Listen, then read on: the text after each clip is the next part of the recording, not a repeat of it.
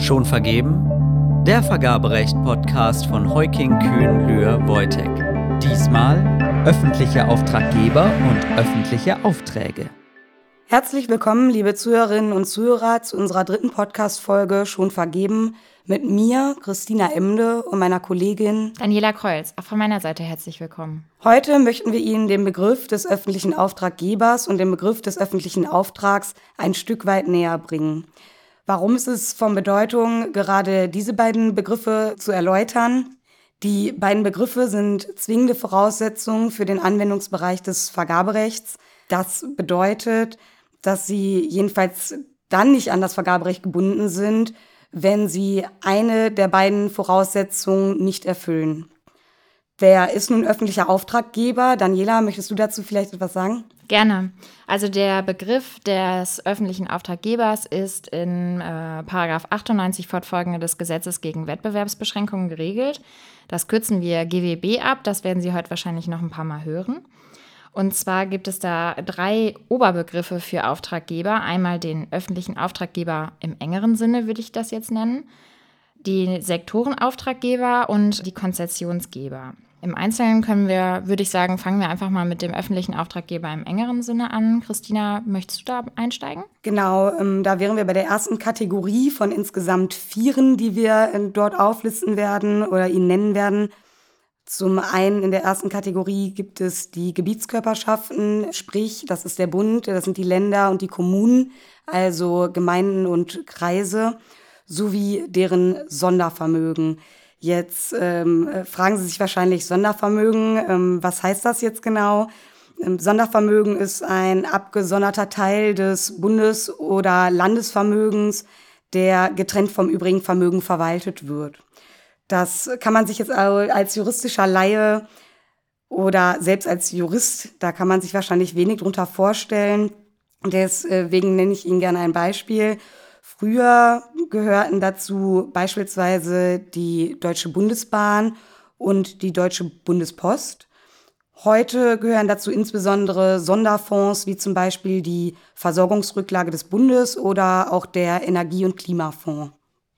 Weiter geht's mit der zweiten Kategorie der öffentlichen Auftraggeber im engeren Sinne. Das sind die juristischen Personen des öffentlichen oder privaten Rechts, die aufgrund ihrer Funktion und ihrer besonderen Staatsgebundenheit, also ihrer Nähe zum Staat, unter den Begriff des öffentlichen Auftraggebers fallen.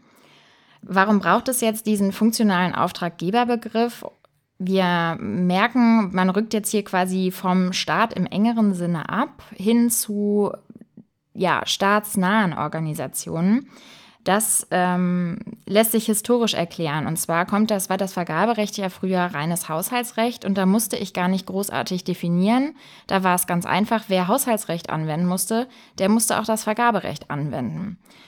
Das Vergaberecht ist aber mittlerweile stark europarechtlich geprägt, denn die Europäische Union hat den Binnenmarkt und das Vergaberecht sorgt jetzt eben auch grenzübergreifend dafür, dass Wettbewerb gesichert und gefördert wird. Und weil die Mitgliedstaaten alle unterschiedlich organisiert sind, ist es eben notwendig, da eine Gemeinsamkeit zu finden, um zu definieren, wer dann Auftraggeber ist. Denn wenn man die Mitgliedstaaten in ihrer Organisation vergleicht, haben wir zum Beispiel in Frankreich einen zentral organisierten Staat, in Deutschland hingegen aber einen föderalen Staat. Und da funktioniert nämlich eben nicht alles gleich. Und deswegen ist es so wichtig, dass man die Staatsnähe auch dazu zählt, dass eben auch äh, ja, möglichst alle, die irgendwie mit öffentlichen Geldern und öffentlichem Einfluss ausgestattet sind, ähm, auch das Vergaberecht und eben seine Pflichten beachten. Also zurück zum Ausgangspunkt. Juristische Personen des öffentlichen oder privaten Rechts, die eben diese besondere Staatsnähe haben, die sind auch als öffentlicher Auftraggeber im Sinne des GWB anzusehen. Wer sind juristische Personen? Was sind juristische Personen für die Laien unter ihnen? Die juristische Person ist ähm, Träger von Rechten und Pflichten und sie kann verklagt werden und selbst klagen. Das ähm, hört sich jetzt wieder sehr theoretisch an und deswegen möchte ich Ihnen äh, auch ein paar Beispiele nennen. Als juristische Person des Privatrechts zählt unter anderem der, der eingetragene Verein, die Aktiengesellschaft oder auch die Gesellschaft mit beschränkter Haftung, die GmbH, und auch eingetragene Genossenschaften zum Beispiel. Zu den juristischen Personen des öffentlichen Rechts äh, zählt der Bund, dazu zählen auch die Länder und Gemeinden, aber auch etwa die Handwerkskammer oder die Industrie- und Handelskammern. Daniela, wann liegt denn nun eine besondere Staatsgebundenheit dieser juristischen Personen vor? Also entweder, wenn diese juristischen Personen durch öffentliche Gelder finanziert werden, der Aufsicht öffentlicher Stellen unterliegen oder bei den öffentlichen Stellen mehr als die Hälfte der Geschäftsführung oder der Aufsichtsräte bestimmt hat. Ähm, dazu zählen beispielsweise städtische Betriebe, Kommunalunternehmen oder Universitäten. Also immer da, wo der Staat einen besonderen Einfluss nimmt, entweder durch die Finanzierung, also oder eben durch einen besonderen Einfluss auf die Entscheidungsfindung in diesem Unternehmen. Dann kämen wir auch schon zu der dritten Kategorie. Wer fällt da unter den Begriff des öffentlichen Auftraggebers? Als öffentlicher Auftraggeber zählen auch Verbände der beiden von uns zuvor genannten Definitionen. Genau, also immer wenn sich quasi Gebietskörperschaften oder deren Sondervermögen oder eben diese besonderen staatsnahen Organisationen in einem Verband zusammenschließen, dann ist auch dieser Verband naturgemäß öffentlicher Auftraggeber. Die vierte Kategorie ist dann so ein kleiner Ausreißer. Da geht es nämlich um eine auftragsbezogene Auftraggebereigenschaft, die nicht so sehr an die Organisation an sich anknüpft, sondern vielmehr an den Zweck, den ähm, der Auftrag verfolgt. Und zwar betrifft das nämlich andere natürliche oder juristische Personen, die wegen überwiegender staatlicher Subventionierung ähm, als Auftraggeber anzusehen sind in dem speziellen Fall. Das betrifft ausschließlich Bauaufträge oder Dienstleistungen im Zusammenhang mit Bauaufträgen, beispielsweise zur Errichtung von Krankenhäusern oder Schul- und Verwaltungsgebäuden. Der Dritte wird in diesen Fällen als verlängerter Arm des öffentlichen Auftraggebers tätig und vergibt eben die Aufträge aus den Mitteln der Subvention. Und warum ist da jetzt gerade der Baubereich so disponiert? Da wird der Zweck des Vergaberechts nochmal in einer anderen Art und Weise deutlich, und zwar der Zweck der Korruptionsprävention. Da kommt es vielleicht leichter zur Vetternwirtschaft, weil da so viele kleine Schnittstellen zusammenhängen. Wenn ich ein Haus baue, dann habe ich ganz viele unterschiedliche Firmen, die da beteiligt sind, weil ich so viele unterschiedliche Gewerke habe. Und gleichzeitig reizt eben gerade der Bau von öffentlichen Gebäuden dazu, die örtlichen zu bevorzugen. Und deswegen ist das so wichtig, dass da eben die, der Staat nicht völlig die Kontrolle drüber verliert und eben auch das Vergaberecht hier dem Zweck gerecht wird, den Wettbewerb aufrechtzuerhalten und eben den fairen und wirtschaftlichen und sparsamen Umgang mit den Haushaltsmitteln sicherzustellen. Damit haben wir Ihnen die vier Kategorien des Begriffs des öffentlichen Auftraggebers im engeren Sinne erklärt und wir würden jetzt überleiten zu dem Sektorenauftraggeber. Da fragen Sie sich wahrscheinlich zunächst, warum überhaupt diese Unterscheidung? Warum ähm, Sektorenauftraggeber und warum gibt es öffentliche Auftraggeber im engeren Sinne? Und die Unterscheidung hat den Sinn, dass für Sektorenauftraggeber ein besonderes Vergaberechtsregime gilt, nämlich die Sektorenverordnung. Ja, und wer fällt darunter? Also da kommt es jetzt nicht auf die Organisation bzw. die Rechtsstellung des Auftraggebers an, sondern vielmehr auf die Ausübung einer bestimmten Tätigkeit, und zwar der Sektorentätigkeit. Unter Sektorentätigkeit fallen Tätigkeiten in historisch vom Staat beherrschten Bereichen, beispielsweise der Trinkwasserversorgung, Elektrizität, Gas, Wärme und des Verkehrs. Richtig, denn diese Märkte sind durch eine wettbewerbsbehindernde Abschottung gekennzeichnet, weil hier der Staat die in diesen Sektoren tätigen Unternehmen regelmäßig finanziell oder personell beherrscht, weil die eben der Daseinsvorsorge zuzurechnen sind und die für die Infrastrukturleistung nötigen Netze die, das ist auch historisch gewachsen und zwar, ähm, das sind ja vor allen Dingen auch Bodenrechte. Also die Netze sind ja meistens bodengebunden und deswegen beruhen die auf staatlicherseits gewährten besonderen oder ausschließlichen Rechten. Wichtig ist hier zu unterscheiden, dass öffentliche Auftraggeber nur dann Sektorenauftraggeber sind, wenn die Beschaffung auch eine Sektorentätigkeit betrifft. Genau, also wenn jetzt zum Beispiel ein Stadtbetrieb, der eigentlich für die Versorgung mit Gas und Wasser zuständig ist, ähm, Papier für seinen Bürobetrieb beschaffen möchte, dann wird er als normaler öffentlicher Auftraggeber tätig und nicht als Sektorenauftraggeber. Ja, das war das zum Sektorenauftraggeber. Der letzte der Oberbegriffe ist der Konzessionsgeber. Und das sind öffentliche Auftraggeber oder Sektorenauftraggeber, die eine Konzession vergeben. Die Konzession ist eine Ausformung des öffentlichen Auftrags, den wir ja gleich noch näher erläutern.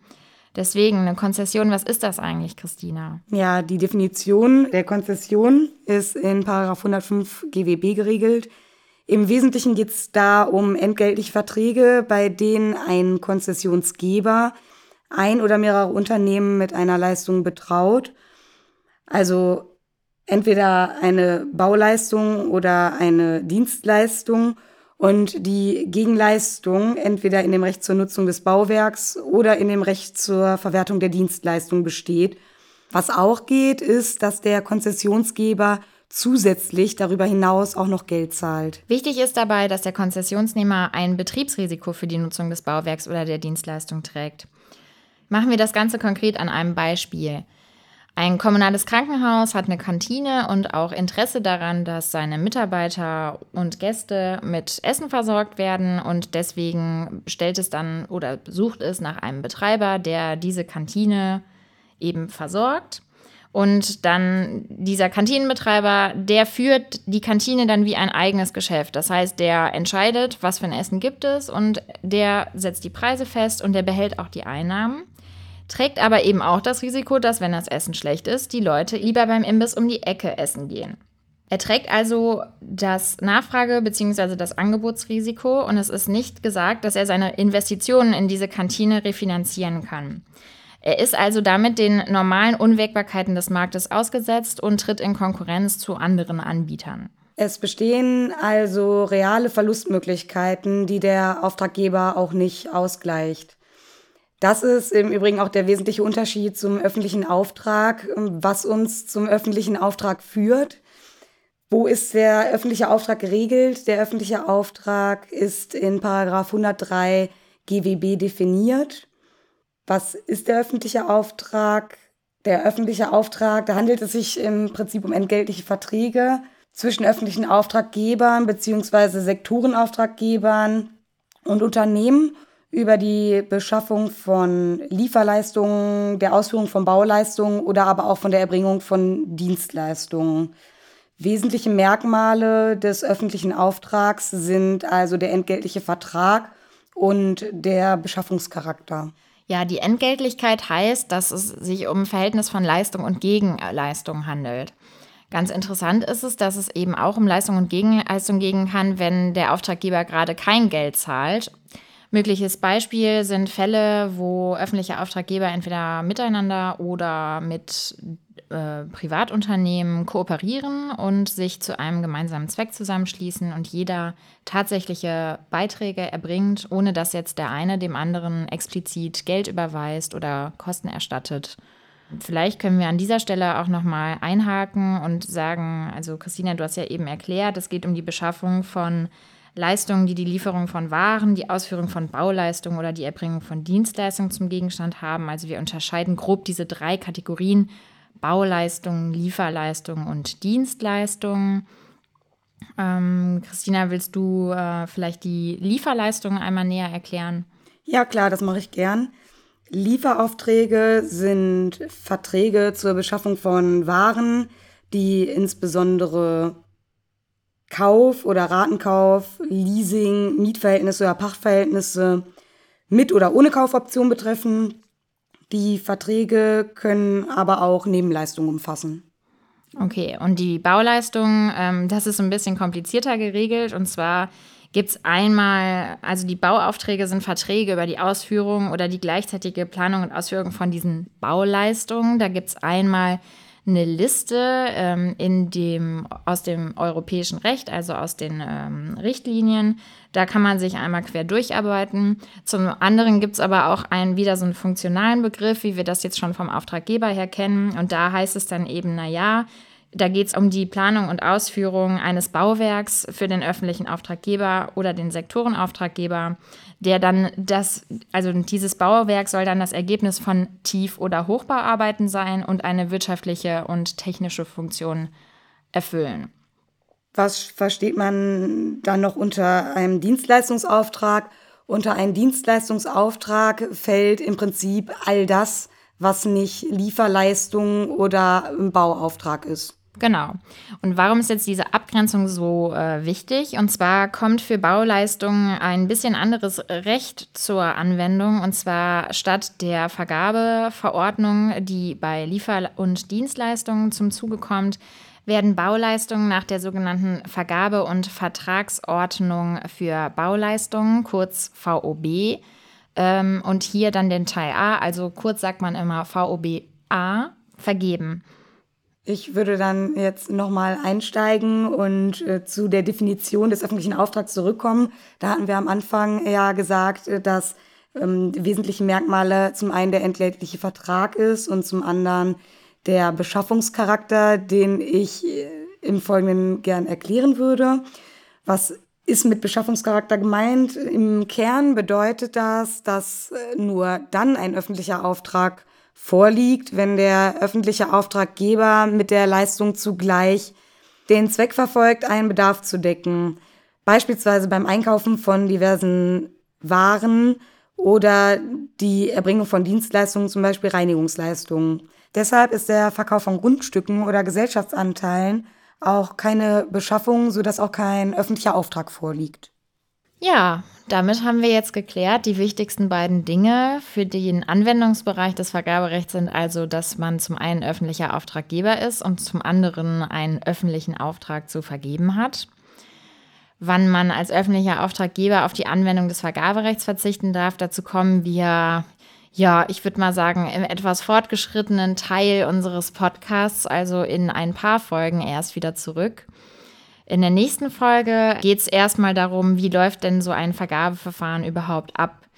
Dann, das ist dann noch Materie für Anfänger bei den Ausnahmetatbeständen. Da geht es dann schon äh, Richtung fortgeschrittenen Stadium.